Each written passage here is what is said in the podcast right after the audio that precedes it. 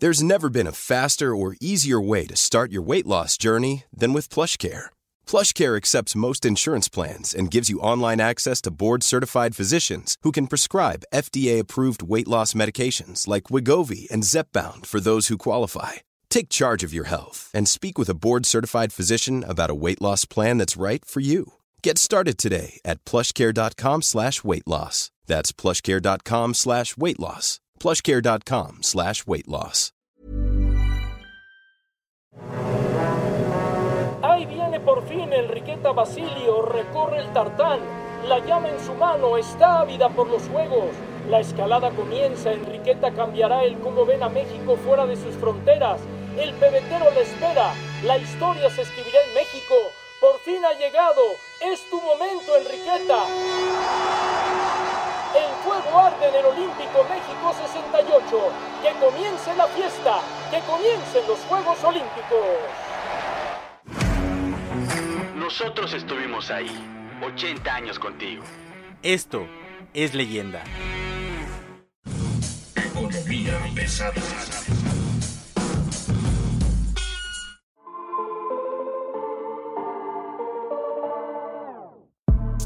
¿Cómo están ustedes? Bienvenidos, buen día. Estamos llegando al tercer año de gobierno, al tercer informe de la 4T y esto es Economía Pesada. Mi nombre es Luis Carriles, arroba Luis Carrujos y es un gusto estar este día con usted platicando. Nos acompaña Mario Alavés, editor de finanzas, negocios, economía y especiales del periódico El Sol de México. Mario, ¿cómo estás? Muy buen día. Hola Luis Carriles, todo bien, muchas gracias. La cuarta transformación está haciendo de las suyas tenemos hoy, y es un dato muy importante que hay que tomar en cuenta, llegamos al tercer informe de gobierno del presidente Andrés Manuel López Obrador con un dato que hay que tomar muy, muy en serio. Al segundo trimestre de este año, de nueva cuenta, hay una salida consecutiva de capitales. Con este es el quinto trimestre consecutivo donde esto está ocurriendo y es algo que no se veía desde hace más de 30 años.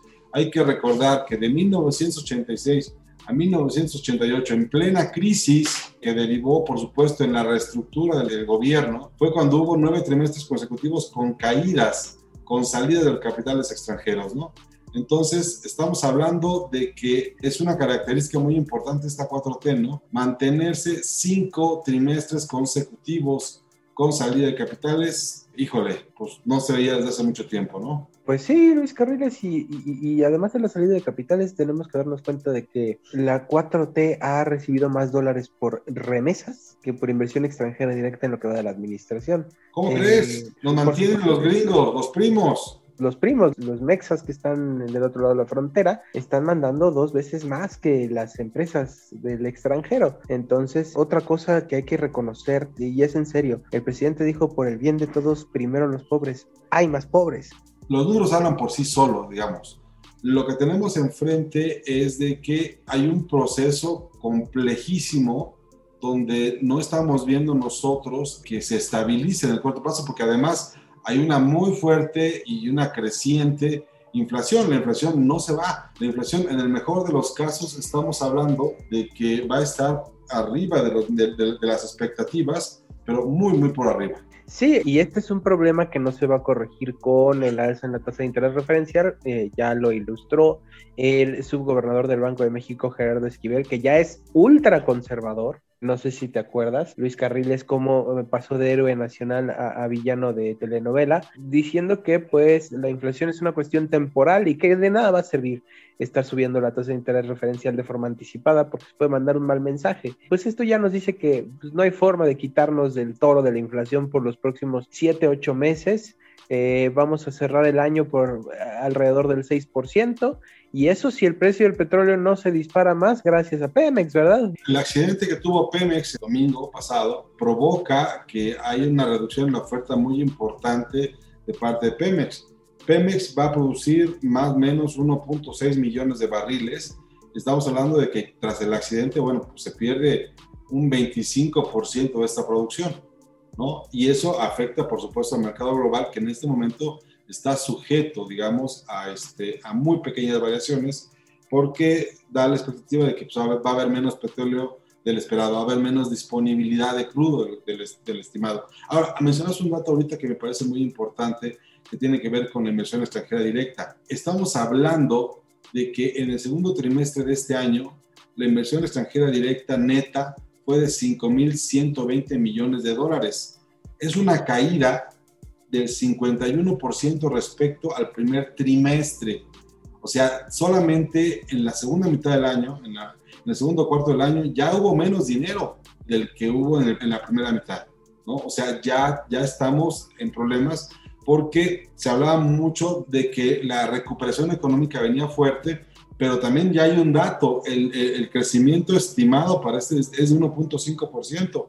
O sea, ya se está frenando muy fuerte la velocidad de la economía mexicana. Es un parón, no diría brutal, pero sí muy, muy grande, ¿no? Y a esa economía con el gobierno de Estados Unidos por las reglas de contenido regional de eh, los automóviles. México le reclama a Estados Unidos o quiere pactar o negociar con Estados Unidos que pues el contenido regional, eh, que es esta eh, obligación que tienen las empresas de ponerles partes que se hagan en México, Estados Unidos o Canadá en los automóviles para no pagar aranceles, pues se mida de forma diferente. El gobierno de Estados Unidos quiere contar parte por parte y que los componentes integrados se cuenten pues a partir del porcentaje real. Y pues el gobierno de México y el de Canadá dicen que pues no, que si una parte de, que si un componente de un auto, supongamos el motor, tiene el 65% de piezas mexicanas, ya se cuenta el motor como 100% contenido regional. Todo esto porque viene a colación porque eh, el Consejo Coordinador Empresarial en voz de Carlos Salazar Lomelín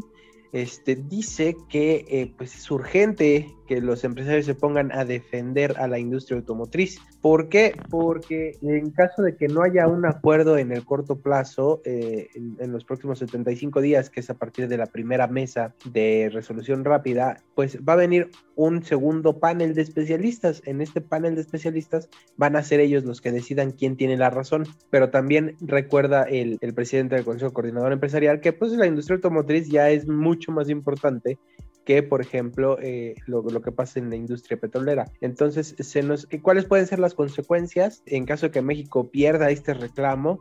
Bueno, eh, van desde tener que comprar más piezas de material a Estados Unidos y Canadá hasta tener que pagar un 2.5% de arancel por exportar autos hacia Estados Unidos, el mercado más grande del mundo, y un sector automotriz que aporta casi 4% del Producto Interno Bruto. Y de nueva cuenta, el tema sigue siendo la economía. No estamos hablando de que venga lo mejor para la economía, sino más bien de que viene lo peor para la economía. Los números que, que nos están dando, por ejemplo, en términos de Producto Interno Bruto, ¿no? lo que se está esperando para este 2021, después de la caída enorme del 2020, que no vista en este, desde, no sé, 25 años, este, estamos en el mejor de los casos teniendo un nivel que probablemente se haya alcanzado hacia 2017, ¿no? La parte más alta, digamos, del PIB a precios constantes, estaríamos hablando, de acuerdo con, con los números del INEGI,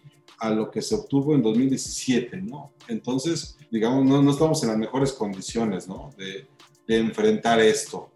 Yo quisiera ver eh, cómo vamos a avanzar eh, en términos de desarrollo porque la mayor parte de la recuperación económica, lo hablamos varias veces, viene de comercio, viene de servicios, viene de turismo, que con el tema de la tercera ola y a lo mejor la cuarta ola de contagios de COVID, pues se van, se van a ver frenados de manera muy importante.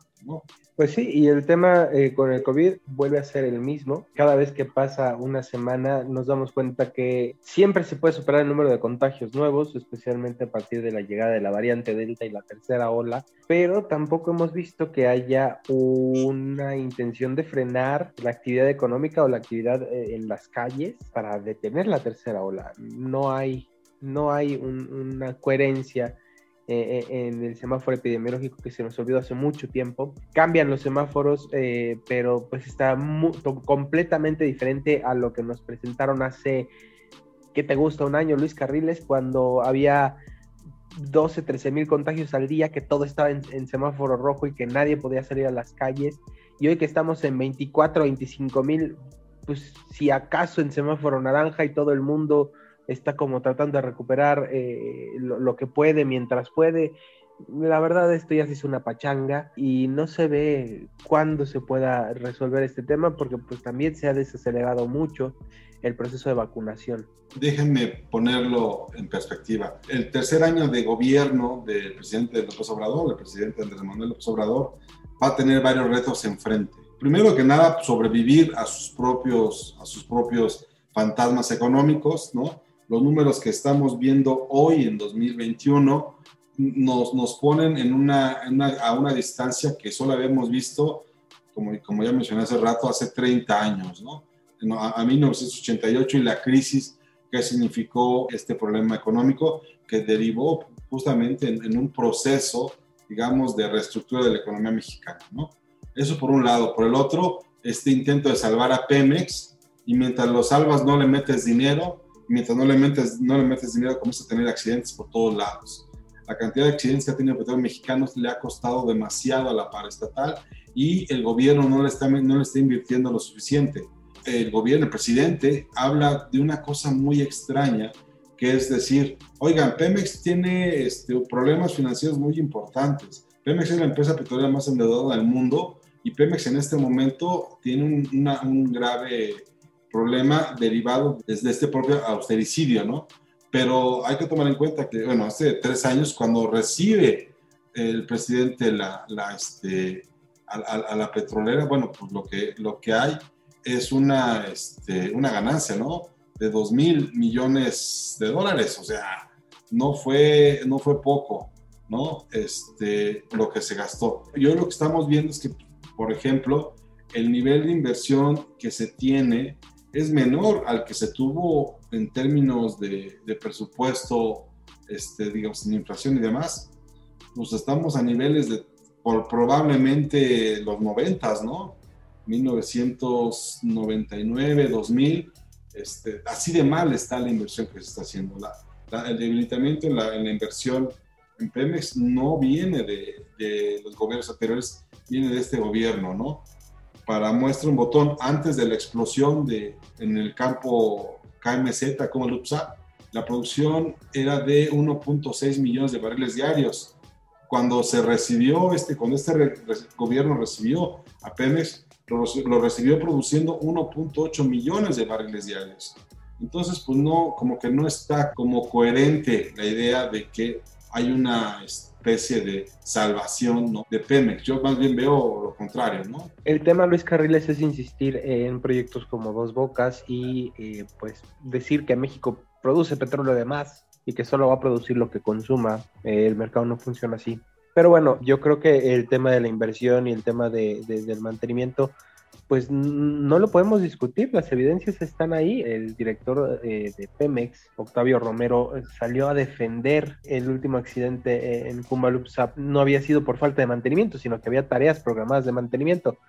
Nada más que no nos dijo que esas tareas programadas de mantenimiento eran por el accidente del 2 de julio, también en Kumbalupsap. Sí, exactamente. justo esa parte estaba yo queriendo recordar.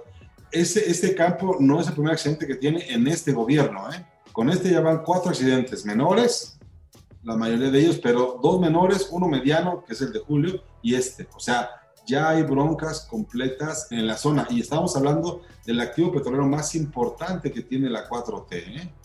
No, es, no, es, no es simple, ni es tan fácil. Y bueno, yo quisiera eh, ir cerrando esto con dos cosas que quisiera discutir contigo, Mario. Una de ellas, bueno, ya lo hablamos un poco, es el tema de la inflación pero el otro es el asunto este de lo que está ocurriendo para promover la inversión, ¿no?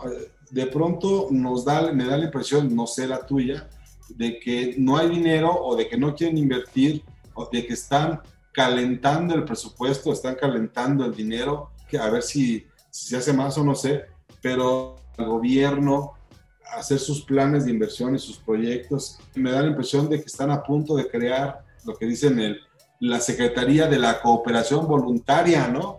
Así para que, para que, ¿cuánto, cuánto le metemos a esto? Pues a ver, coopérense, ¿cuánto traemos entre el gobierno y vemos si, si, si alcanza o no? Oye, pero se necesita más, pues ¿cómo se hace?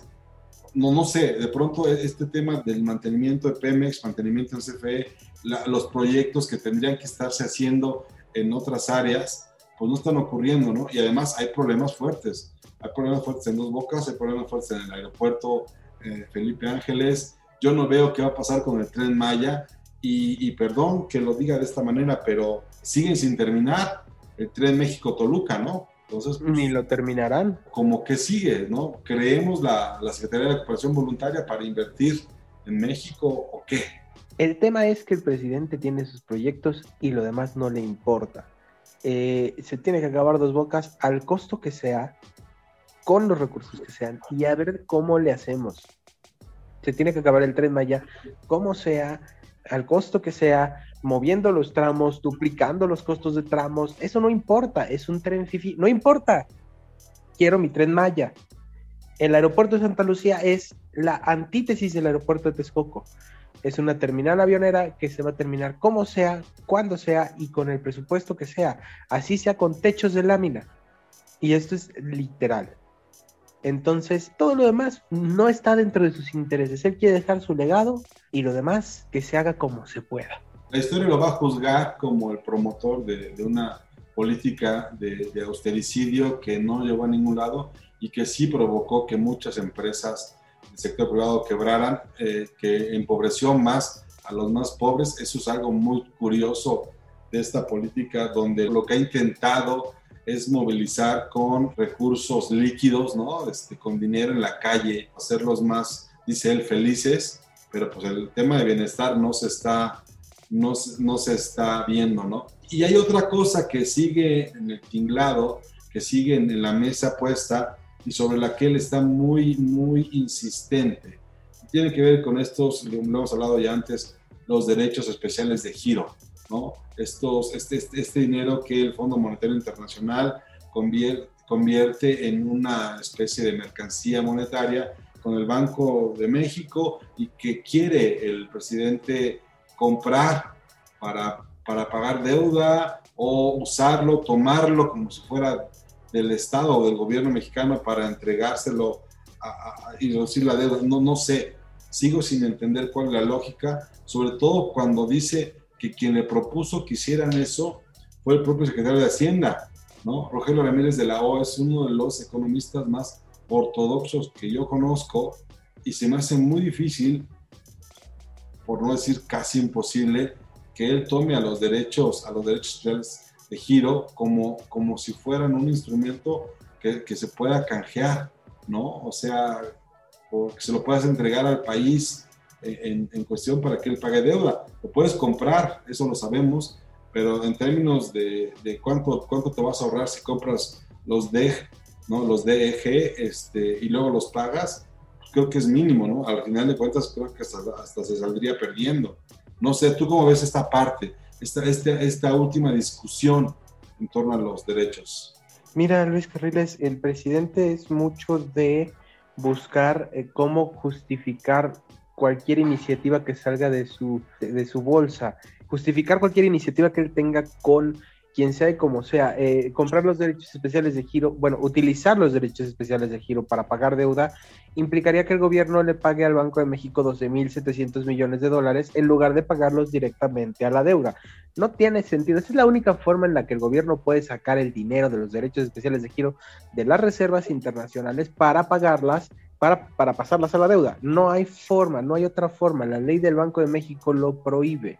La única forma es cómpraselos al Banco de México y págalos a la deuda. Entonces, no tiene sentido hacerlo. ¿Por qué? Porque va a depender del tipo de cambio. Entonces, si el tipo de cambio ese día está más caro, el día que los compren está más caro, pues obviamente no va a convenir, porque a la hora de pasarlo a la deuda o, de juntar los pesos para pagarlos en dólares, pues va a salir más caro el caldo que las albóndigas. El único tema aquí es que, pues, eh, parece una distracción de lo realmente importante. El secretario de Hacienda está a dos semanas de presentar el presupuesto y de eso no sabemos absolutamente nada. Digo, no sabemos qué han pedido, no sabemos cuáles son los, los esquemas que se van a buscar, no, no tenemos un proyecto o plan o un catálogo de proyectos ¿no? sobre qué va a invertir el gobierno. Y, y sí tenemos, por ejemplo, una discusión sobre lo que es un pasivo, porque los, de, estos derechos son un pasivo del Banco de México este, que, que, que él quiere tomar. Hay un exgobernador o sub, ex subgobernador, Manuel Sánchez González, que lo explica de una manera, me parece, este, interesante y, muy simple. Dice, los derechos son, son propiedad del Banco de México, no del gobierno federal. El pasivo le corresponde al Banco de México y no es una deuda del gobierno. La propiedad del gobierno hubiera requerido un cambio previo de agente fiscal, o sea, que quitara al Banjico del Fondo Monetario, pero cederlos de implicaría un financiamiento al gobierno, lo cual sería ilegal. Eso es el tema, ¿no?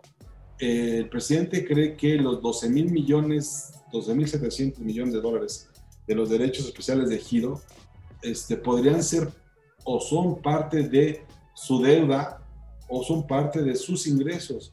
Y ninguno de los dos casos lo es, ¿no? ¿No? Si, si, lo que quiere hacer el gobierno es este, canjear los derechos por dólares ¿no? o euros, y con eso pagar deuda y luego mantener un pasivo barato, ¿no? Con los derechos, pues no lo puede hacer porque ese intercambio de, dinero, ese cambio no, no, puedes, no puede darse, ¿no? Si quiere hacerlo, pues tiene que ir al Banco de México a comprarlos, punto. Tiene que comprar dólares y ya.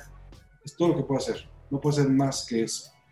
Y, y yo no sé si esto, que es tan simple de entenderlo y explicarlo, no lo entiende el secretario de Hacienda, Rogelio Ramírez de la O, que tenía incluso su consultoría económica, ¿no? De canal. Entonces, me, me, parece extrañísimo que el presidente diga que él fue quien le comentó, porque ¿por qué no hacer ese intercambio, ¿no? Este switch tan extraño. Y pues el tema principal yo creo que sería eh, qué viene para el próximo año en cuestiones de presupuesto, sobre todo con un PIB que todavía no termina de recuperarse, una recaudación fiscal que pues no va a tener grandes cambios, va, a terminar siendo otra miscelánea, eh, con un techo de deuda limitadísimo, después de que la deuda creció eh, alrededor de 8 puntos porcentuales del PIB en 2020. Eh, ¿qué, más podemos hacer con, con, lo que hay y cómo repartirle el dinero a dos bocas? El aeropuerto Santa Lucía y el tren Maya y que el dinero alcance para todo lo demás, ¿no? Eh, los programas sociales, las otras obras que sí necesita el país. ¿Qué, qué, vamos a hacer con eso? Esa es, esa es, la pregunta.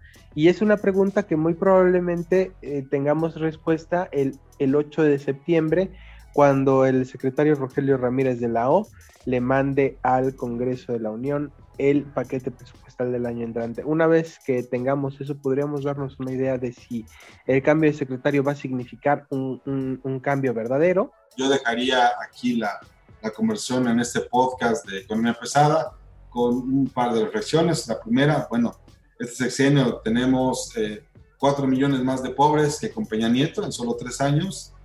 Hay 15 millones de mexicanos sin acceso a la salud el peor crecimiento, el peor, el peor desempeño económico en 20 años y, perdón que lo diga de esta manera, este, el dólar se mantiene estable, ¿sí? A ese costo. Sí, claro, si usted paga 7% de interés, pues sí, la gente se lo va a comprar cuando hay países que ya están en tasas negativas, ¿no? Y finalmente, eh, el cierre del año se va a ver un poco complicado, sobre todo por el tema de la inflación, porque a pesar de que eh, pues el gobierno federal ha eh, tratado de frenar eh, el incremento del precio del gas con topes máximos, pues con todo y topes máximos ya estamos a 40 centavos del precio que había en la penúltima semana de junio y en ese momento ya había un incremento de 30%.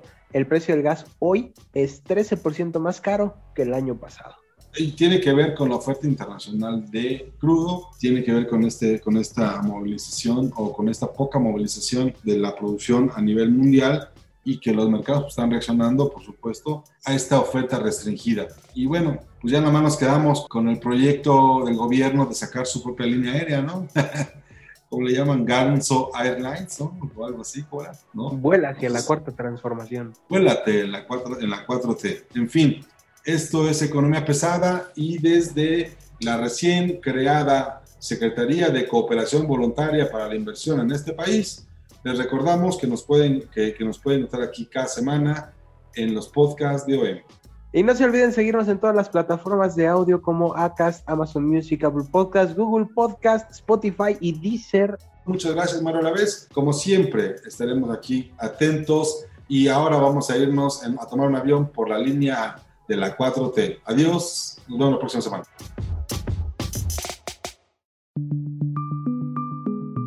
Es una producción de la Organización Editorial Mexicana.